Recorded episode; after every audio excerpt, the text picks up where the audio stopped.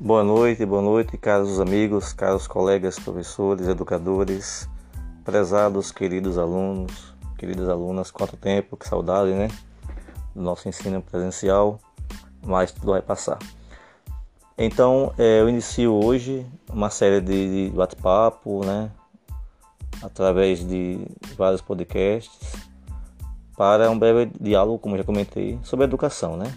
Diante do quadro da pandemia é, causada pelo coronavírus, né? Covid-19.